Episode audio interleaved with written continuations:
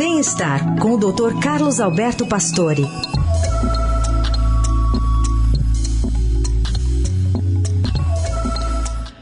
Doutor Pastore, bom dia. Bom dia, Carol. Bom dia, Heisen. Bom dia. Bom dia, ouvintes. Doutor Pastore, hoje abre a semana falando de afastamentos por transtornos mentais, que cresceram bastante nos últimos dois anos, não, doutor? Não há dúvida, Carol. Nossa, a informação da, da saúde corporativa é, é incrível. É, eles foram praticamente ao mercado buscar o número de afastamentos do trabalho motivados por transtornos mentais. E, vamos dizer, essa análise realizada alcançou quase 500 mil atestados médicos de várias companhias de atividades mistas, né? E o sintoma que a gente mais comenta aqui, depressão, ansiedade, estresse, muito exagerado e o pânico, foram os mais encontrados e elevaram a 30% os afastamentos de trabalho. Essas situações deixam os indivíduos sem trabalho períodos de 7 a 15 dias, quando não são até mais graves os sintomas, afastando por meses. É, não há dúvida que esse impacto é o mais importante na força de trabalho, né? Já a pandemia mesmo, nesse momento mais suave, é, afasta muito os indivíduos do trabalho. E, e, esse, do ponto de vista emocional, muito mais, quer dizer, eleva o custo operacional, isso é uma coisa muito importante para a empresa.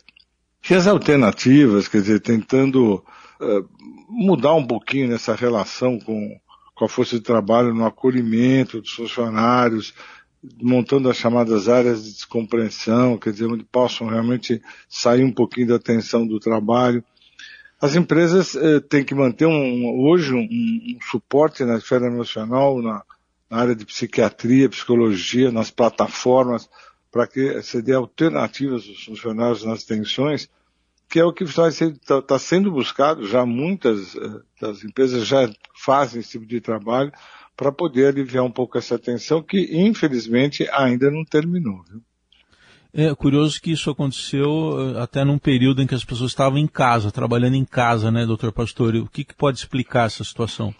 É, não há dúvida, né, que mesmo você estando na sua casa, uh, essas, a incerteza gerada pela situação da pandemia, as dificuldades em saber como iam ficar, como ia ficar o mercado de trabalho, o trabalho mesmo à distância, que às vezes parece mais simples, mas te deixa numa situação um pouquinho diferente na relação familiar, e nem sempre isso é muito fácil, altera ritmos do dia a dia, protocolos de, de exercício.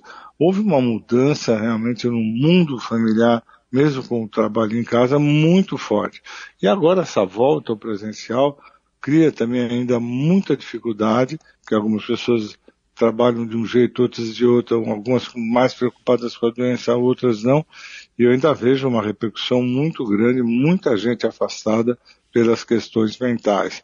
E vai ser um trabalho demorado para pôr todo mundo de volta aí na linha. Né? Exatamente, mas que precisa ser feito e as pessoas é enfim, estão é, aí com a possibilidade de buscar tratamentos, né, ajuda, ajuda claro. para fazer não, essa passagem, essa, essa transição aí, né, doutor? É, de forma nenhuma, né, a gente vai estar tá dizendo que não há solução. Sim. Só que ela é demorada, trabalhosa, por vezes até cara, uhum. e que as pessoas vão ter que enfrentar tudo isso mesmo para voltar à sua atividade com tranquilidade, né? Que é o que a gente mais espera. É isso. Doutor Pastor, abrindo a semana por aqui. Obrigado, doutor. Até quarta. Até quarta.